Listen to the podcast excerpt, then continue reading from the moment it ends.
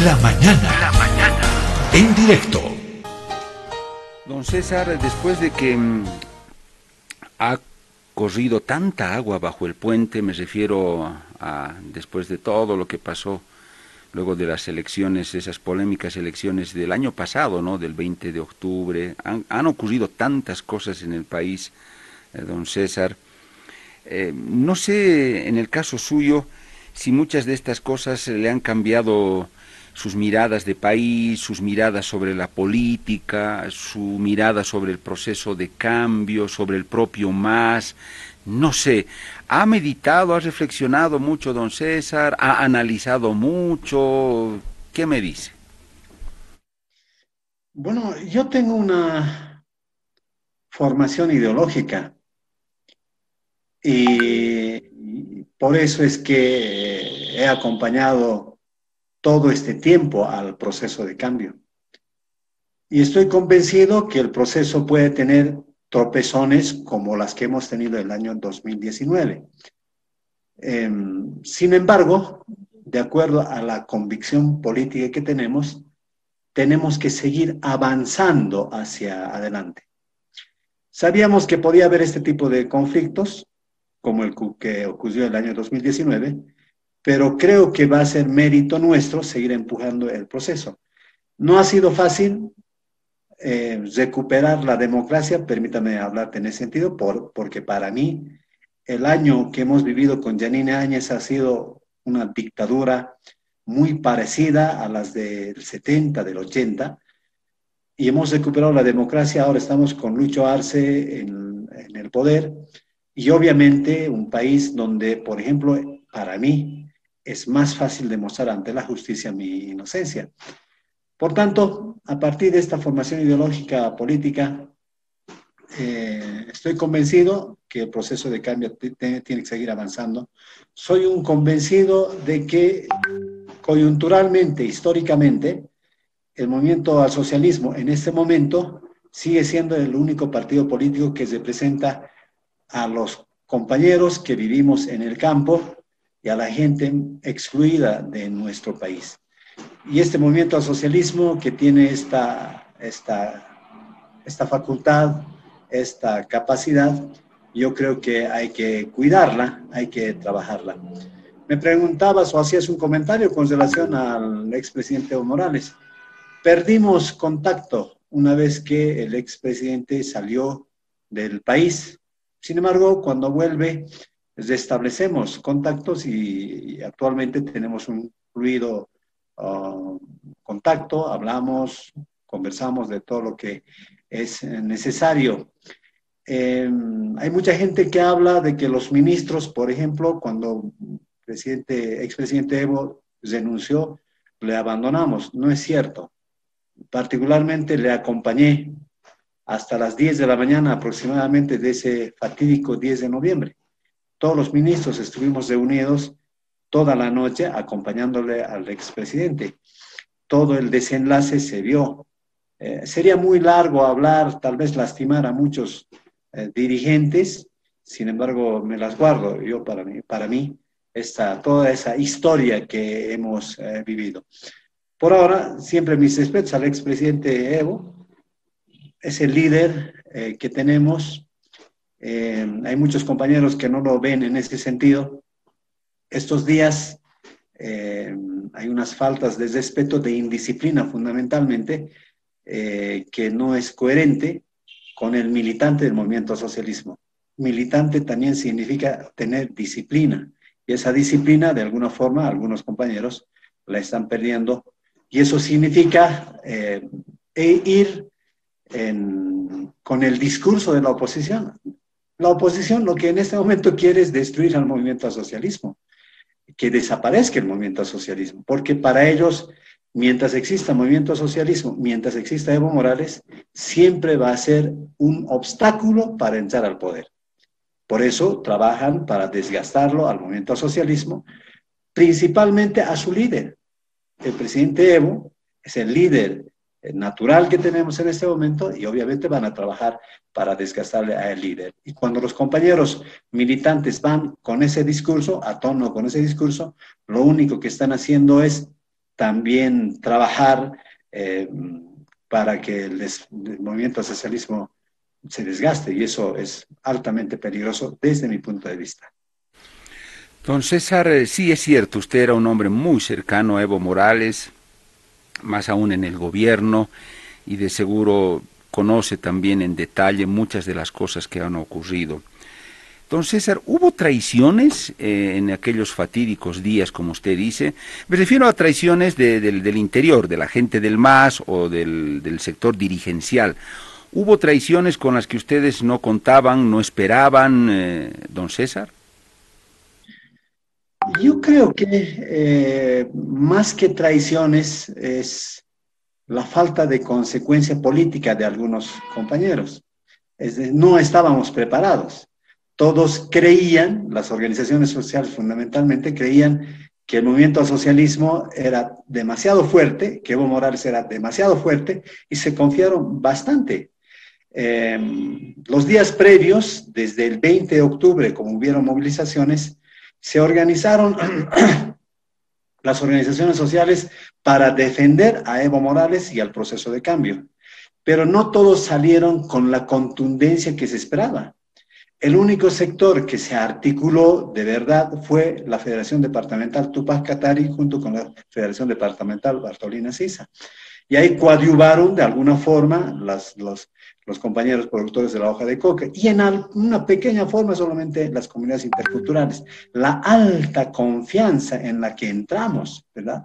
Eh, dejamos de discutir en nuestras asambleas políticamente y, bueno, nos confiamos demasiado y esa extrema confianza en ese momento es lo que nos llevó a, a esos días fatídicos que vivimos. Evo Morales tuvo que denunciar y después de que denuncia Evo Morales recién viene la reflexión y pensar en lo que habíamos perdido, el poder en, su totalidad.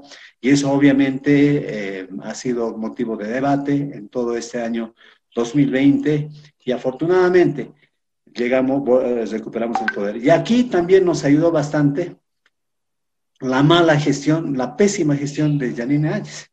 ¿No? Eh, Áñez se dedicó a, reprimir a la gente, a abusar a la gente, a perseguir políticamente. Fui, víctima de la persecución política. Pero no solamente yo, personas comunes y conscientes, no solamente los ministros, políticos, dirigentes. Gerardo García, el vicepresidente del Movimiento Socialismo, también estuvo en la cárcel, ¿no? Pero no solamente nosotros como figuras políticas, sino también ciudadanos comunes y conscientes. Eh, para Arturo Murillo, eh, cualquier ciudadano que salía a bloquear, que salía a marchar, era sedicioso y era amenazado con la pena de cárcel. Él decía, todo aquel sedicioso que se prepare porque va a entrar a la cárcel, más o menos esas eran sus palabras. Y fruto de ello es que mucha gente entró. Casualmente algunos compañeros estuvieron en los puntos de bloqueo porque ni siquiera fueron al bloqueo, sino pasaban por el punto de bloqueo, fueron em, eh, detenidos por la policía y pararon en la cárcel. Yo estuve en la cárcel tres meses y vinieron a acompañarme muchos compañeros. Yo te puedo contar de casos concretos. Un, compañero, tres, hermanos de la provincia de Larecaja que habían venido a la ciudad esos días no pudieron retornar porque ya no había movilidades que retornaban a la provincia La Recaja por las restricciones de la pandemia. Y estos compañeros, por ganar el tiempo, salieron a trabajar eh, la acera de la casita que tienen aquí en la ciudad del Alto, cerca de San Roque. Y cuando estaban trabajando, la acera les detiene la policía y les meten a la cárcel.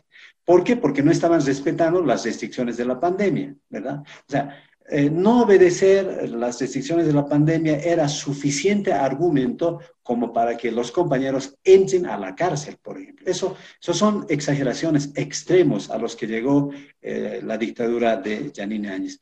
Por otro lado, la mala gestión pública, em, em, la alta corrupción a la que llegaron, la falta de inversión. Yo quiero aquí, como soy conocedor del tema, quiero contarte, por ejemplo, nosotros en el Fondo de Desarrollo Indígena hicimos carpeta 1, carpeta 2. Hasta el año 2019, hasta mediados del año 2019, consolidamos muchos proyectos en ejecución para el eh, Fondo de Desarrollo Indígena. Fondo de Desarrollo Indígena no tiene nada que ver con el Fondo Indígena que se manejó antes, porque eso tiene otra modalidad de inversión. Es la segunda parte del, del Fondo Indígena, del Fondo de Desarrollo Indígena, que se manejó ya con otra versión. Nosotros contratamos muchos proyectos, alrededor de 700 proyectos en la carpeta 1, carpeta 2, sumando los dos, y estaban en plena ejecución. Dejamos eh, con los resultados de los IDHs que se fueron recaudando desde 2015, 2016, 2017, 2018, 2019, es decir, no había nada que esperar. Los recursos estuvieron en caja, ya consolidados, son recursos que ingresaron al Tesoro General de la Nación y esos recursos que nosotros dejamos, alrededor de 1.200 millones de bolivianos, solamente era pagar a las empresas que ya estaban encargadas de ejecutar las obras. ¿Qué tipo de obras? Proyectos, eh, puentes fundamentalmente, proyectos de ciego, proyectos productivos de diferente índole. Son esos proyectos que estaban trabajándose en las áreas rurales que fueron paralizadas por el, por el gobierno de Janine Áñez. No se invirtió más. Porque una de las lógicas para poder luchar contra la crisis es la inversión. Y con, con total falta de lógica, paralizaron las inversiones, como esto del Fondo de Salud Indígena, y eh, bueno, pues vino el descalabro económico. Hoy estamos viviendo una crisis económica también por esa mala gestión que se tuvo. Y todo ese panorama que se vivió fue que también ayudó a que el movimiento al socialismo hoy vuelva al poder junto con el pueblo. Eh, don César, antes de ir a la pausa, porque vamos a hacer una pausita, muy brevecito, a ver si me responde esto. Usted tiene razón cuando dice que contribuyó mucho la mala gestión del anterior gobierno. Arturo Murillo, casi un jefe de campaña, diría yo, con todas las cosas que hizo y dijo, ¿no? Pero, don César, si Yanine Áñez, eh, yo, recuerdo en una entrevista acá, Eduardo Rodríguez Belcé, el expresidente, ya durante el gobierno de Yanine Áñez, le decía a la presidenta, señora Áñez, le doy mi receta, abóquese a convocar las elecciones, no se haga de enemigos, solo administre lo necesario en el Estado y nada más. Esa es su tarea.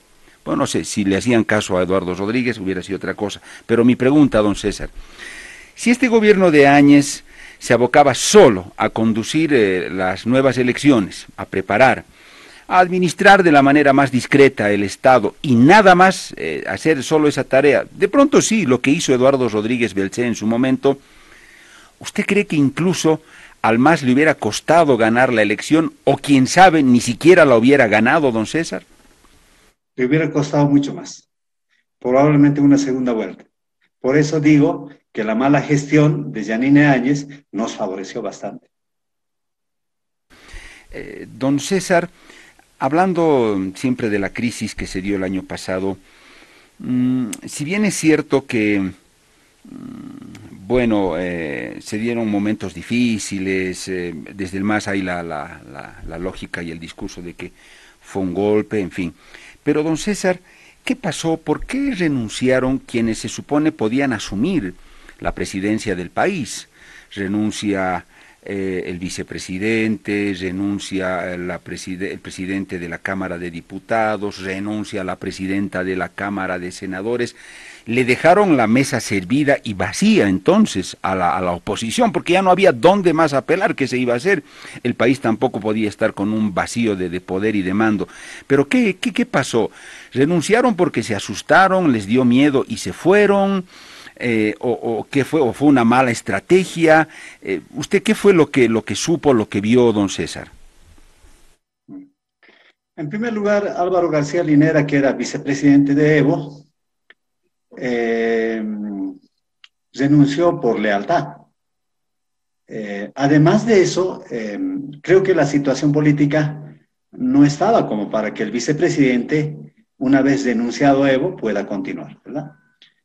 Em, en el caso eh, del compañero Borda, del presidente de la Cámara de Diputados, en la mañana, en la mañana, em, en la noche, en la noche de ese sábado 9 al domingo 10, ya sabíamos que su hermano había sido ya tomado de, de él.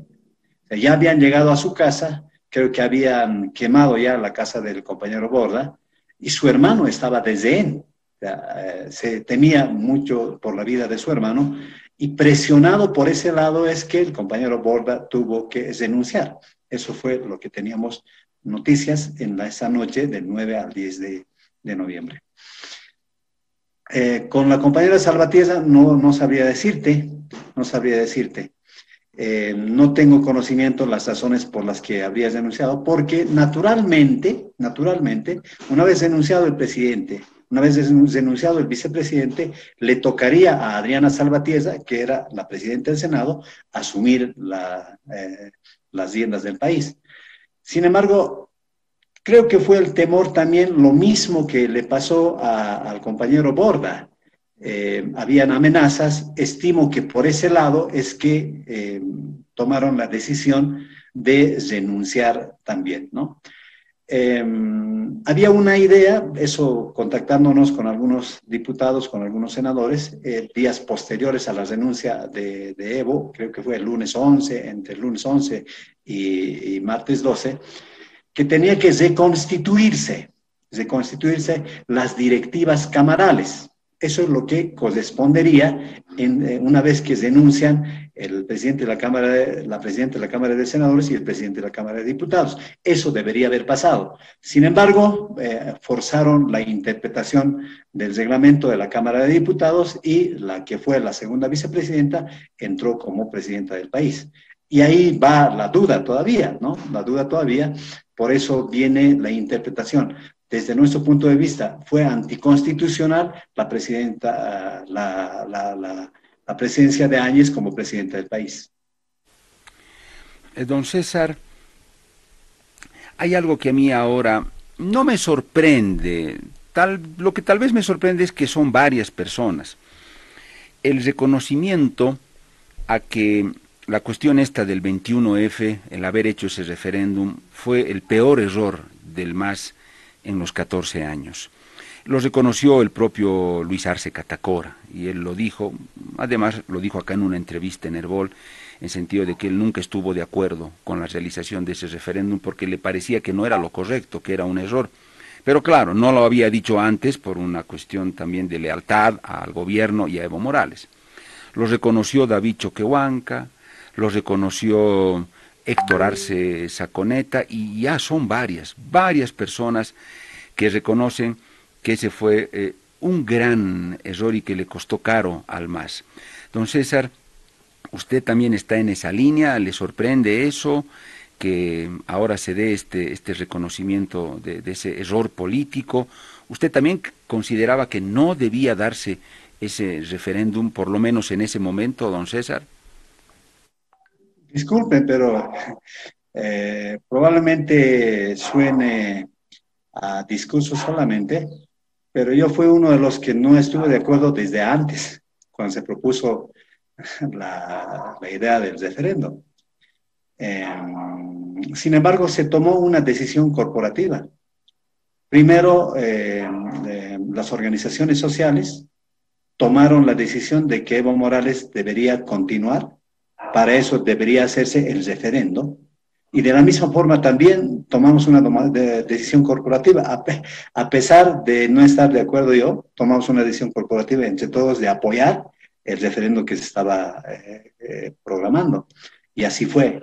Y evidentemente después de todo lo que eh, vivimos, y a esta hora especialmente, considero particularmente que tuve razón de decir que no debía haber referendo del 21 de febrero porque fue un error. Eso fue el comienzo de la deslegitimación del movimiento socialismo y fue el comienzo también de la afectación de la imagen del expresidente Evo Morales. Porque para ese 21 de febrero es que sacaron la, la, la, novela de, de, la señora Zapata, por ejemplo. Antes de este evento, nunca se había atacado la imagen del expresidente Evo siempre la imagen del presidente Evo se mantuvo por encima de cualquier situación.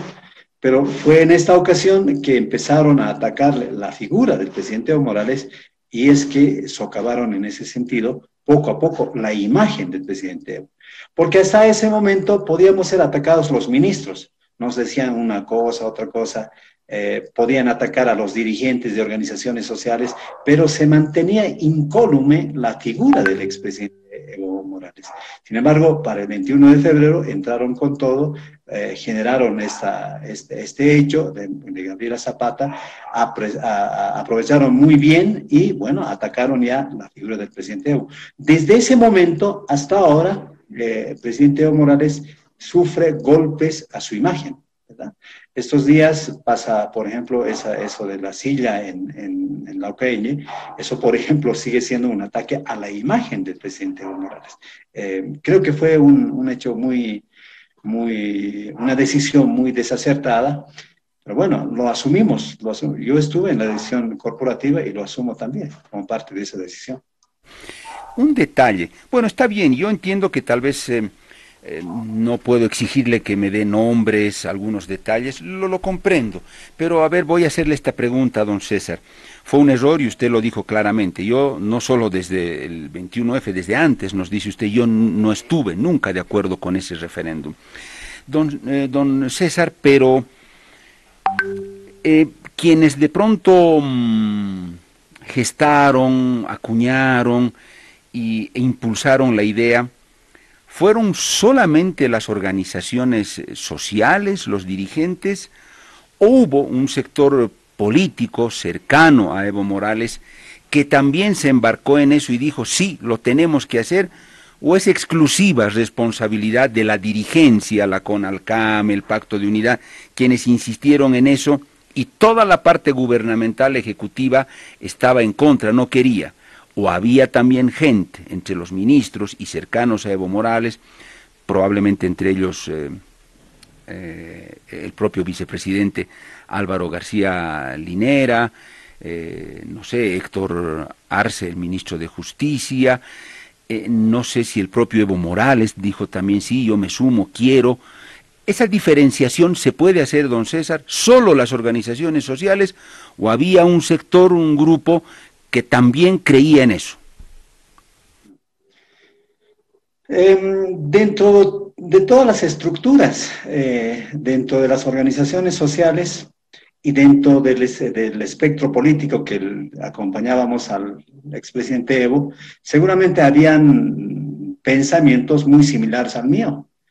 Eh, no sé cómo habrá sido el debate en el CONALCAM, porque yo no tenía participación, solamente las organizaciones sociales participaban, pero de ahí salió la resolución de que el expresidente Evo debería continuar en la presidencia y para eso había que hacer el referéndum.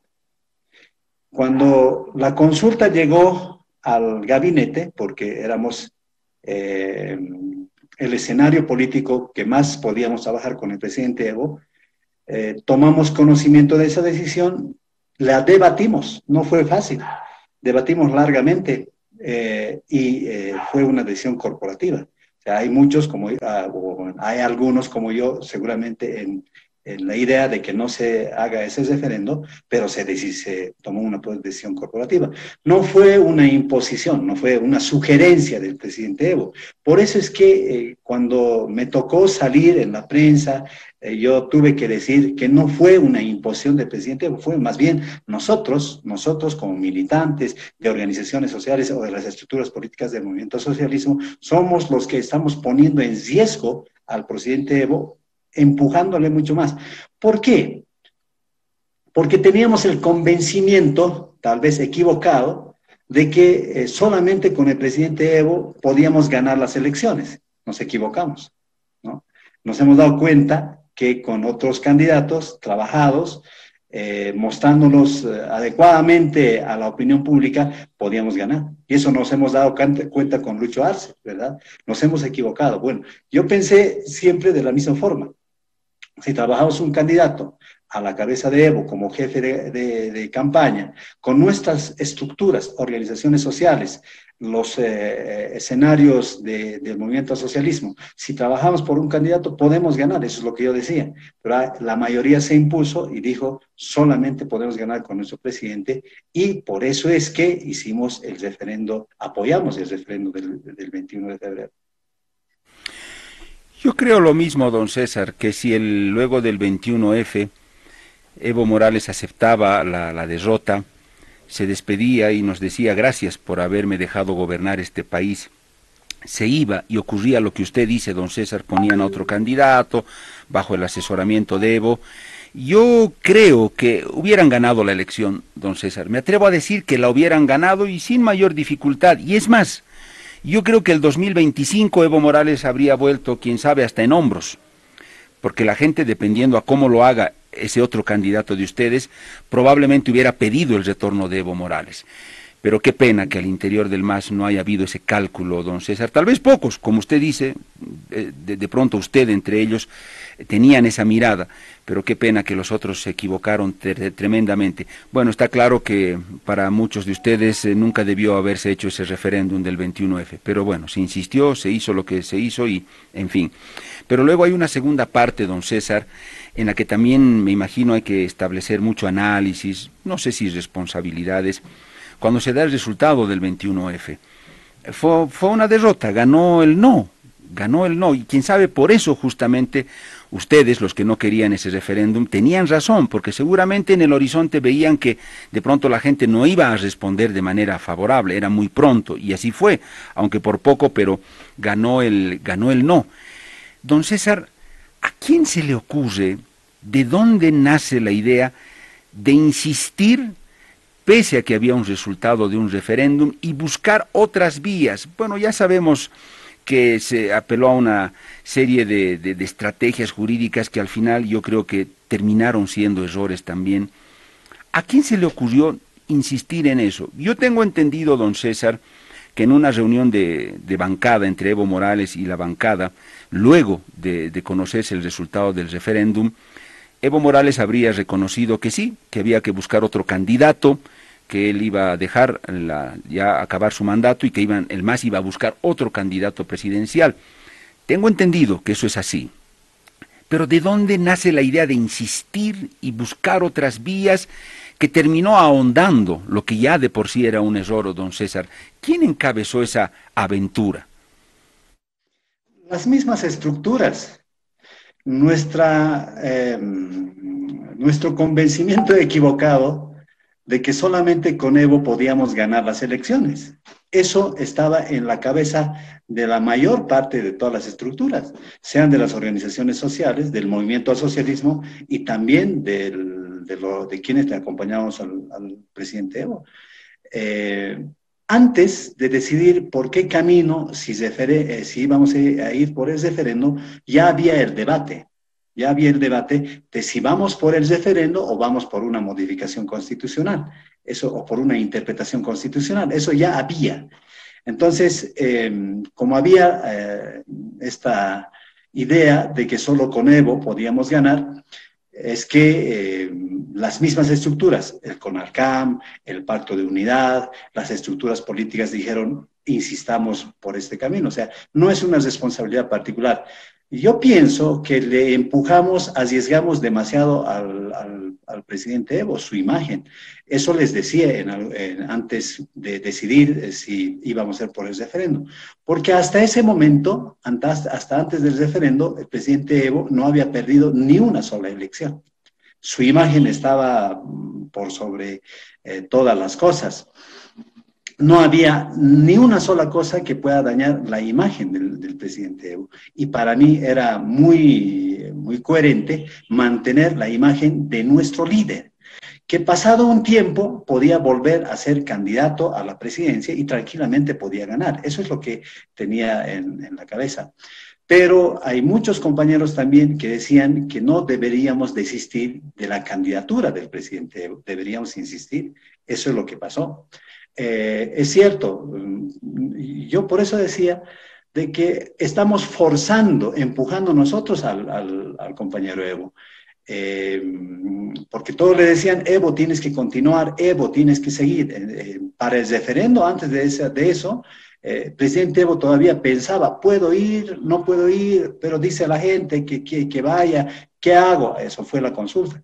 Y muchos de esos, eh, antes de eso, debatimos bastante y claro, algunos le aconsejamos que no, pero la mayoría se impuso. Y para esta segunda opción de eh, insistir todavía con una interpretación constitucional, fue de la misma forma. Las mismas estructuras son las que dijeron, tienes que continuar, compañero Evo, y así fue, que se decidió que se vaya una interpretación constitucional. Y obviamente fue una doble metida de pata, ¿verdad? O sea, no debíamos haber hecho ese referéndum. Eh, perdimos el referendo y, claro, después insistimos con una interpretación constitucional. Em, y ese fue el, el, arma fundamental, ¿no? Para atacar al movimiento al socialismo, claro, para desgastarle mucho más porque antes del referendo, ¿qué argumento tenía la derecha? No tenía ningún argumento. Una vez que perdemos el referendo e insistimos, es que nos dicen no sabemos respetar la voluntad popular que se ha manifestado en un referendo y nosotros insistimos. Y fue el, el, instrumento, por eso nos dijeron que somos antidemocráticos, todo aquello, y nos trabajaron bastante. Hasta ahora, esas secuelas seguimos viviéndolo, ¿verdad? Nos, nos siguen eh, diciendo que somos un partido que no sabe respetar las normativas, todo aquello, somos un partido antidemocrático, justamente por este hecho, ¿no? Pero para responderte, Pedro, fue las mismas estructuras de manera corporativa se decidió que eso fuera así. Nos equivocamos, obviamente. Don César, em, bueno, en, las, en, las, lecturas que yo tengo como periodista, también creo, don César, que en, en estos 14 años eh, hubo una oposición enana, si, si vale el término, para el tamaño de, de partido y de poder que, tiene el MAS y el liderazgo de Evo Morales. Una oposición, pero enana en cuanto a estrategias, don César. Poco creativa, poco inteligente, eh, radical en sus cosas, obcecada en un discurso. En fin, de pronto otro, otro tipo de horizonte en una oposición le habría dado más dolores de cabeza al, al MAS. Pero bueno, ese es otro tema. Eh, en, esa lógica, don César, em, de, lo que pasó con el 21F, luego no se respeta el, el resultado del referéndum, don César, yo pienso que hay que ser muy, muy leales al momento de analizar para no juzgar mal al pueblo boliviano también, porque el pueblo boliviano son todos, los hermanos campesinos, indígenas, clases medias, en fin. Don César, creo que la gente tenía razón cuando salió a las calles a bloquear, a protestar, a decirle al MAS y a, Evo Morales, queremos que respete nuestro voto. Ustedes están anulando un referéndum y eso no lo vamos a aceptar. Podemos aceptar todo, dijo la gente. Hemos aceptado todo, pero que ya nos anulen el voto, eso no lo vamos a aceptar. Y yo creo que don César, ahí no tuvo nada que ver la, la derecha porque ya lo decíamos, don César, es una derecha sin fuerza, sin arrastre, sin presencia, sin base, sin masa, sin norte, sin nada. ¿Qué podía ser una derecha enclenque? La que se movió fue la gente en las calles. Ella decidió a salir. No fue, yo no creo, don César, que un Samuel Doria Medina o un Tuto Quiroga tengan la capacidad de sacar a semejante cantidad de gente a la calle, imposible, don César, imposible, no, no lo lograrían nunca.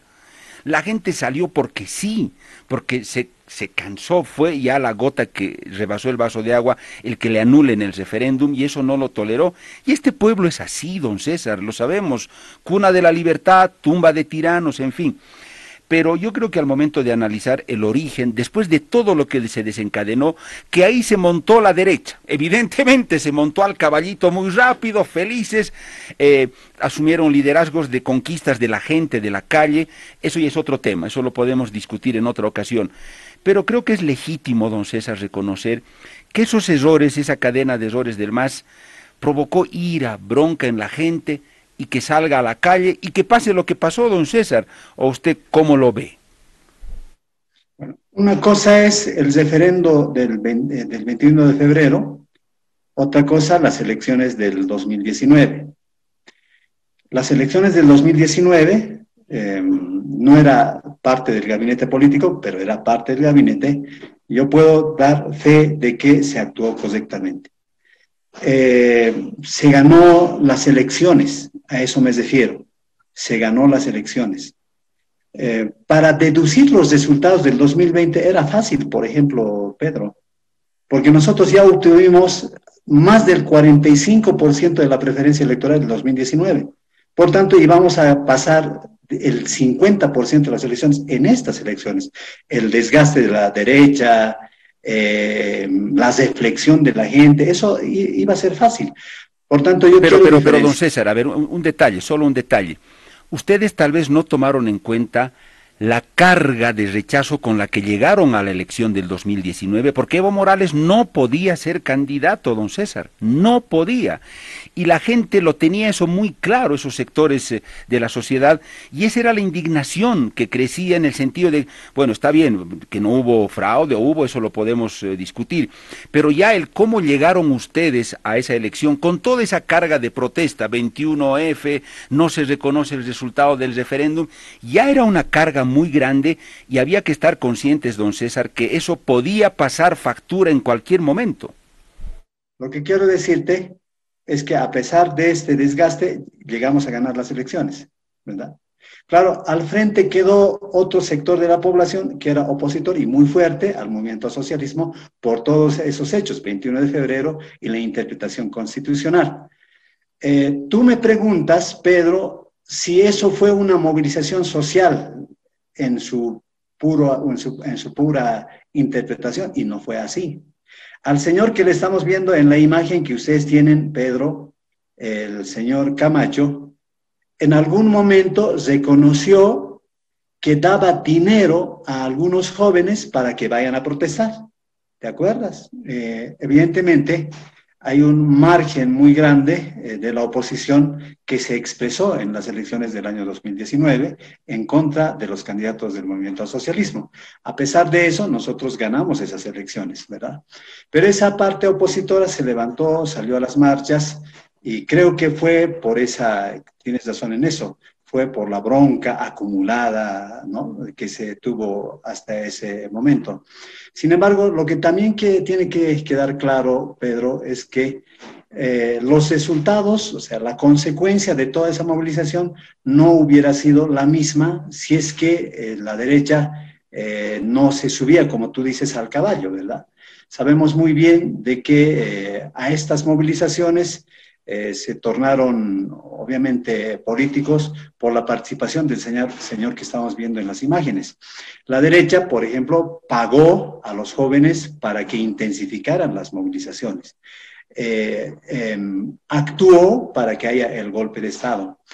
Eh, Evo Morales tenía vigencia hasta el 22 de enero del 2020 legítimamente, con las anteriores elecciones. Nosotros habíamos dicho, y eso fue una decisión de gabinete junto con el expresidente Evo, de que vamos a respetar los resultados de la, de la auditoría que se estaba haciendo con la organización, con la OEA. Y no se, no se llegó a aquello. Nosotros insistimos en que se hagan las, las auditorías, el análisis correspondiente a las elecciones, del resultado de las elecciones, y nos sometamos al resultado de ese análisis de la OEA, del estudio de la OEA. Y no fue eso lo que se quedó, sino al final fue lo que pasó. Eh, y eso obviamente es obra de la derecha. Porque ¿quién pagaba a los jóvenes para que viajen desde Santa Cruz a La Paz o a Cochabamba para que viajen en avión? Alguien tenía que haber pagado.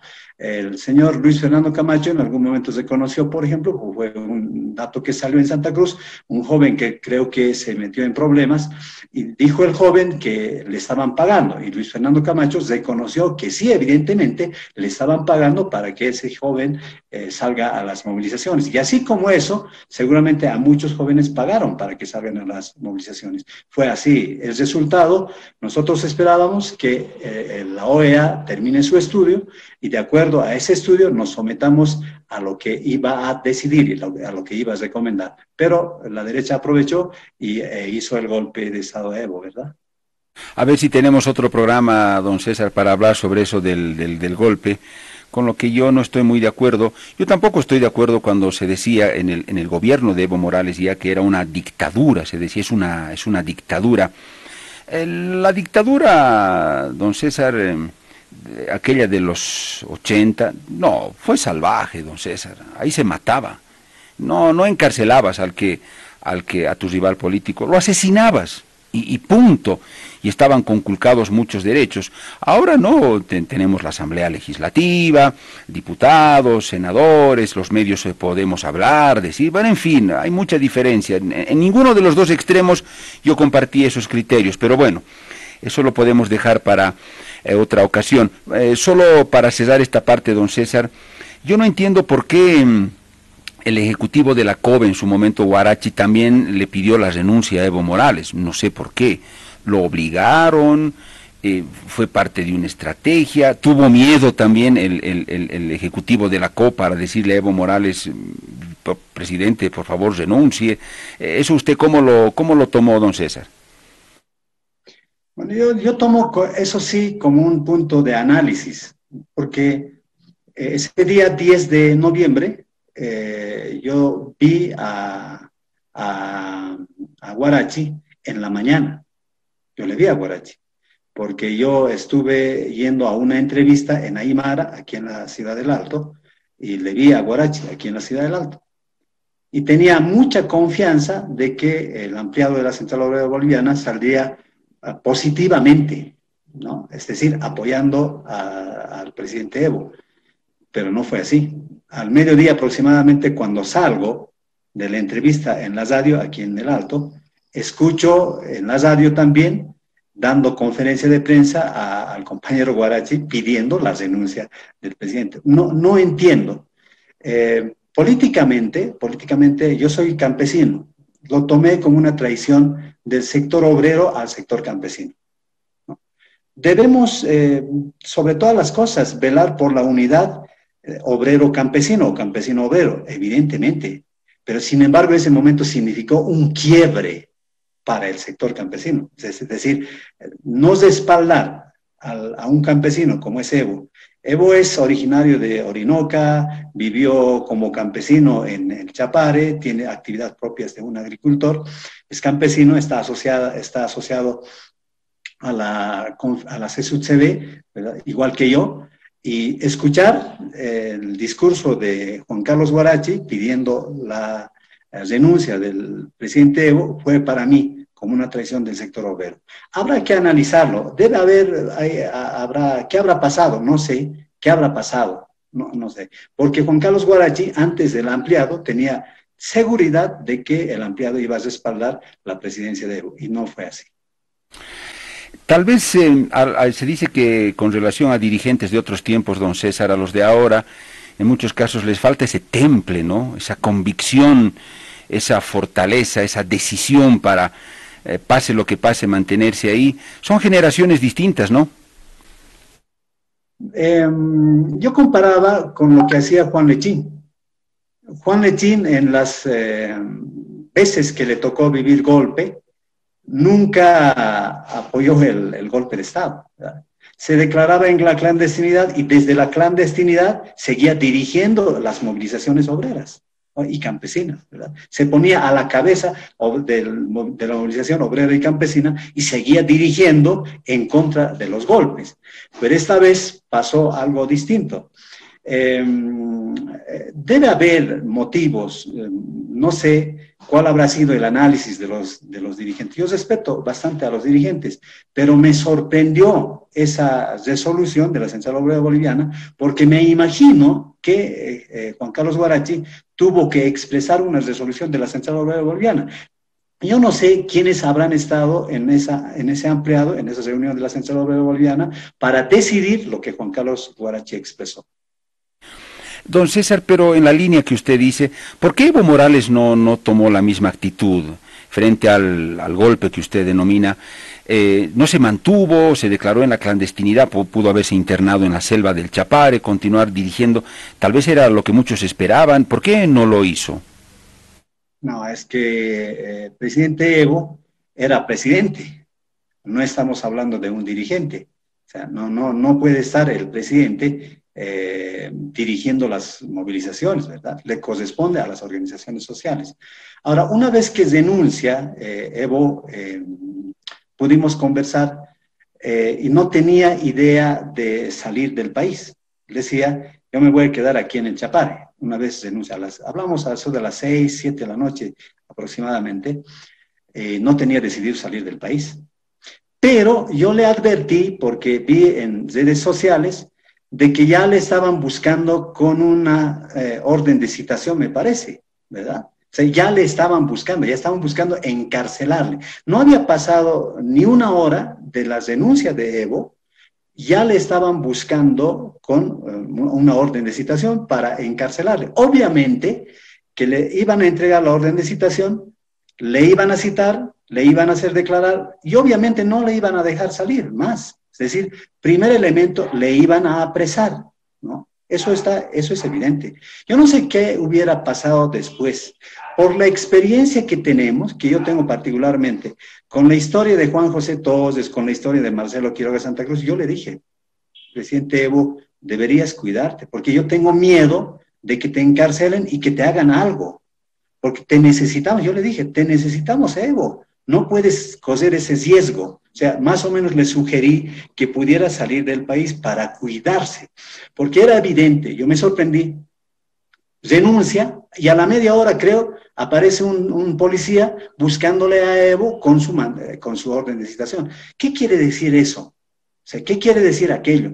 ¿Acaso un expresidente ah, que has denunciado puede citársele, cualquier policía puede citarle, no puede citarle a cualquier policía, está beneficiado con el caso de corte, es decir, se tiene que hacer un proceso especial en el caso de, un presidente, de un expresidente. Pero en este caso ya no estaban respetando esos extremos. El policía ya estaba para aprenderle con una orden de citación y eso para mí es, eh, fue muy peligroso.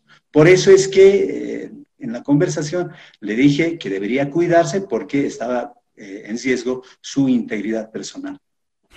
Eh, concretamente, ¿usted no le dijo que debe salir, salir del país o en algún momento usted le dijo si hay la posibilidad, hazlo?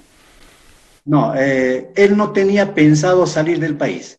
Él decía, me voy a quedar aquí en el Chapare. Y yo le dije, presidente, deberías cuidarte deberías pensar en qué ha pasado históricamente algunas cosas, deberías cuidarte. No le sugerí tampoco que pudiera salir del país, pero creo que él ya analizó después la alta presión que estaba pasando, porque eh, prácticamente la persecución política empezó esos días. Cuando Arturo Munillo se posesiona, sus palabras, sus palabras expresas son, empiecen a coser porque les vamos a agasar, ¿verdad? Entonces, hubo temor, pues obviamente, de muchos y seguramente viendo estas situaciones es que el presidente Evo salió del país. Don César, sus procesos, ¿cómo están? Evidentemente, usted estuvo encarcelado, pero ahora, si nos puede recordar, ¿de qué lo estaban acusando don César y cómo está ahora, cómo están esos procesos? Em, a mí me hicieron tres procesos. Uno es el nombramiento, el supuesto nombramiento irregular del director nacional del INSA, el otro es la creación de una DEPCOCA paralelo y la tercera es nepotismo, tráfico de influencias jurídicamente hablando. Eh, avanzó eh, en esto del nombramiento irregular del director nacional del INSA, motivo por el que estuve en la cárcel tres meses y hasta ahora sigo en detención domiciliaria. Los otros procesos de nepotismo, que es incumplimiento de deberes, eh, tráfico de influencias, y el otro de supuesta creación de un ADEPCOCA paralelo, se rechazó, porque no tiene nada que ver. Había un diputado que se lucía en los medios de comunicación y decía que hay un clan cocarico, ¿se acuerdan? Que su hermano, que hay un familiares metidos para una distribución irregular de tierras. Tuvieron todo este año, Pedro, para, para investigarme. Lo hicieron. Se reunieron en reserva, se reunieron en reserva. Este diputado se reunió en reserva con el entonces eh, ministro de Desarrollo Rural, Mauricio Ordóñez, para planificar y descubrir todo lo que era el clan Cocarico. Empezaron con el proceso y me hicieron una demanda penal. Y en el camino, el fiscal no encontró absolutamente nada. Pedro, afortunadamente he sabido cuidar. No he puesto a ninguno de mis parientes en las estructuras de administración del Estado. Mis hermanos habrán tenido sus problemas, pero eso no tiene nada que ver conmigo. una vez más tengo que decirlo, nunca he estado en coordinación con mis hermanos para que se haga cualquier cosa, ni tenía familiares en torno mío, menos en el Instituto Nacional de INSA, para hacer una planificación de dotación de tierras irregular. Eso nunca pasó. Como no encontraron nada en este tema, el fiscal ahora rechaza las investigaciones y por supuesto que se cayó porque no se encontró nada. En el otro caso de Adepcoca, eh, hubo problemas de división en Adepcoca. Adepcoca es una entidad real. Que exista una división internamente, eso ya no es mi problema, porque es una, eh, un, desarrollo interno de la propia organización social. Pero dijeron que yo ordenaba, que yo reconocía, eso nunca pasó. Nosotros como autoridades de Estado teníamos, yo por lo menos porque soy de la Federación Tupac Katari, porque soy de la CSUCB, soy miembro, soy, eh, porque soy asociado, tenía la conciencia de que debería atenderles en persona. Y siempre a cualquier organización, cualquier dirigente que solicitaba una reunión, Pedro les he atendido. Probablemente a algunos no, no, he podido llegar, pero en la medida de las posibilidades atendía. Yo entraba a, mis, a, mi, a mi trabajo, Pedro, a las 5 de la mañana, salía a las 11 de la noche, ¿Por qué? Porque me daba tiempo de atender a la gente que venía de Potosí, de Cochabamba, en persona, no delegada. A veces cuando me vencía el tiempo, obviamente que le decía hablar con algún compañero, pero ya dándoles las soluciones. Esa era mi forma de trabajo. Pero nunca me he dedicado a dividir organizaciones sociales como Adepcoca, a quienes les tengo mucho respeto, porque Adepcoca es todos los productores de la hoja de coca, a ellos me debo respeto. Sin embargo, nunca organicé ninguna Adepcoca paralelo, Pedro, por eso es que no encontraron tampoco absolutamente nada. Y por eso esa, investigación se cayó y se rechazó. En este otro caso del supuesto nombramiento irregular del director nacional del INSA, estoy seguro que va a tener también ese camino. Porque elemental, Pedro, elemental, el ministro no nombra al director nacional del INSA. Y me están diciendo, me están acusando que yo nombro, he, nombrado al director nacional del INSA. No nombra. Las leyes dicen que el, el, ministro no nombra al director nacional del INSA. Por, por tanto, esta investigación, este proceso es un contrasentido. No puede ser que investiguen, que le metan a la cárcel a alguien que no tiene facultad de nombramiento. Y por supuesto que no se nombró, no nombré al, director nacional del. Por eso estoy seguro, Pedro, de que ha sido solamente un perjuicio, ha sido una persecución política. ¿Cuál es el objetivo en esto? El objetivo era claro. Las elecciones se estaban acercando porque tenía que ser el 3 de mayo, y como era articulador del Departamento de la Paz, yo era delegado político de Evo para el Departamento de la Paz. Tenía muchas relaciones con muchas organizaciones sociales, tenía contactos con todas las provincias y obviamente tenía alta capacidad de articulación para las elecciones. Y quisieron anularme para que las elecciones de, de mayo de este año, que estaban previstas, pueda ir mal al, movimiento, al socialismo. Ese era el objetivo. El objetivo era, absolutamente político. Por eso es que buscaron.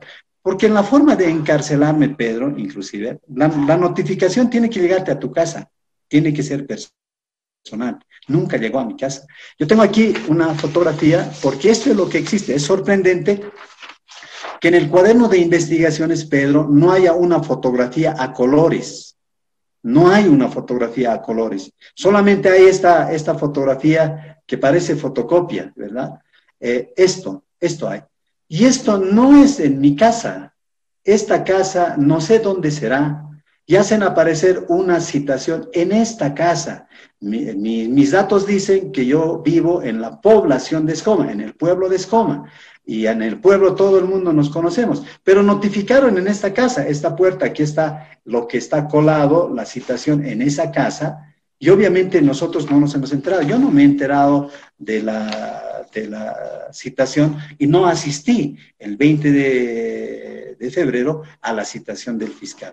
Cuando me entero yo del mandamiento de aprehensión, cuando anuncia el fiscal Alexis Vilela que me había esperado a la audiencia, que nunca me he enterado, que habían citado en otra casa, y a través de la radio. En la noche preparo mi memorial de apersonamiento. A las siete y media de la mañana aproximadamente estuve alrededor de la Plaza Murillo para intentar presentar mi memorial de apersonamiento.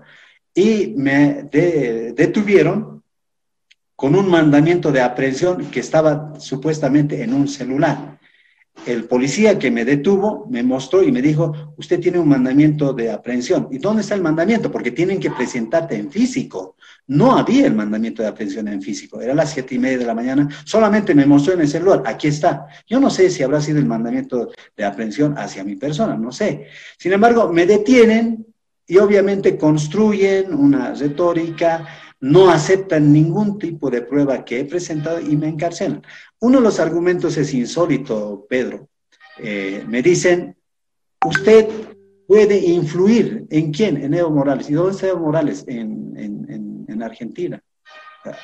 ¿Cómo puedo influir en una persona que está asilado ya en Argentina?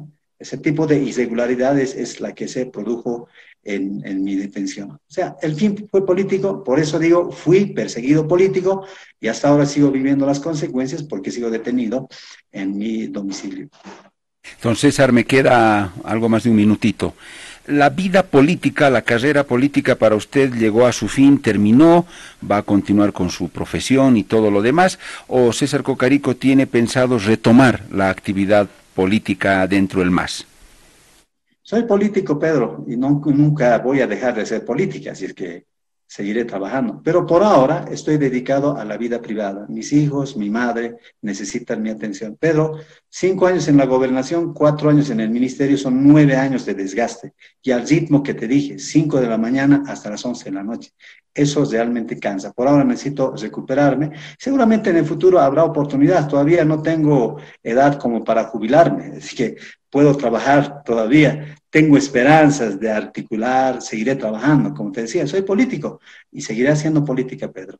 Pero ahora estoy en las bases. Bien, don César.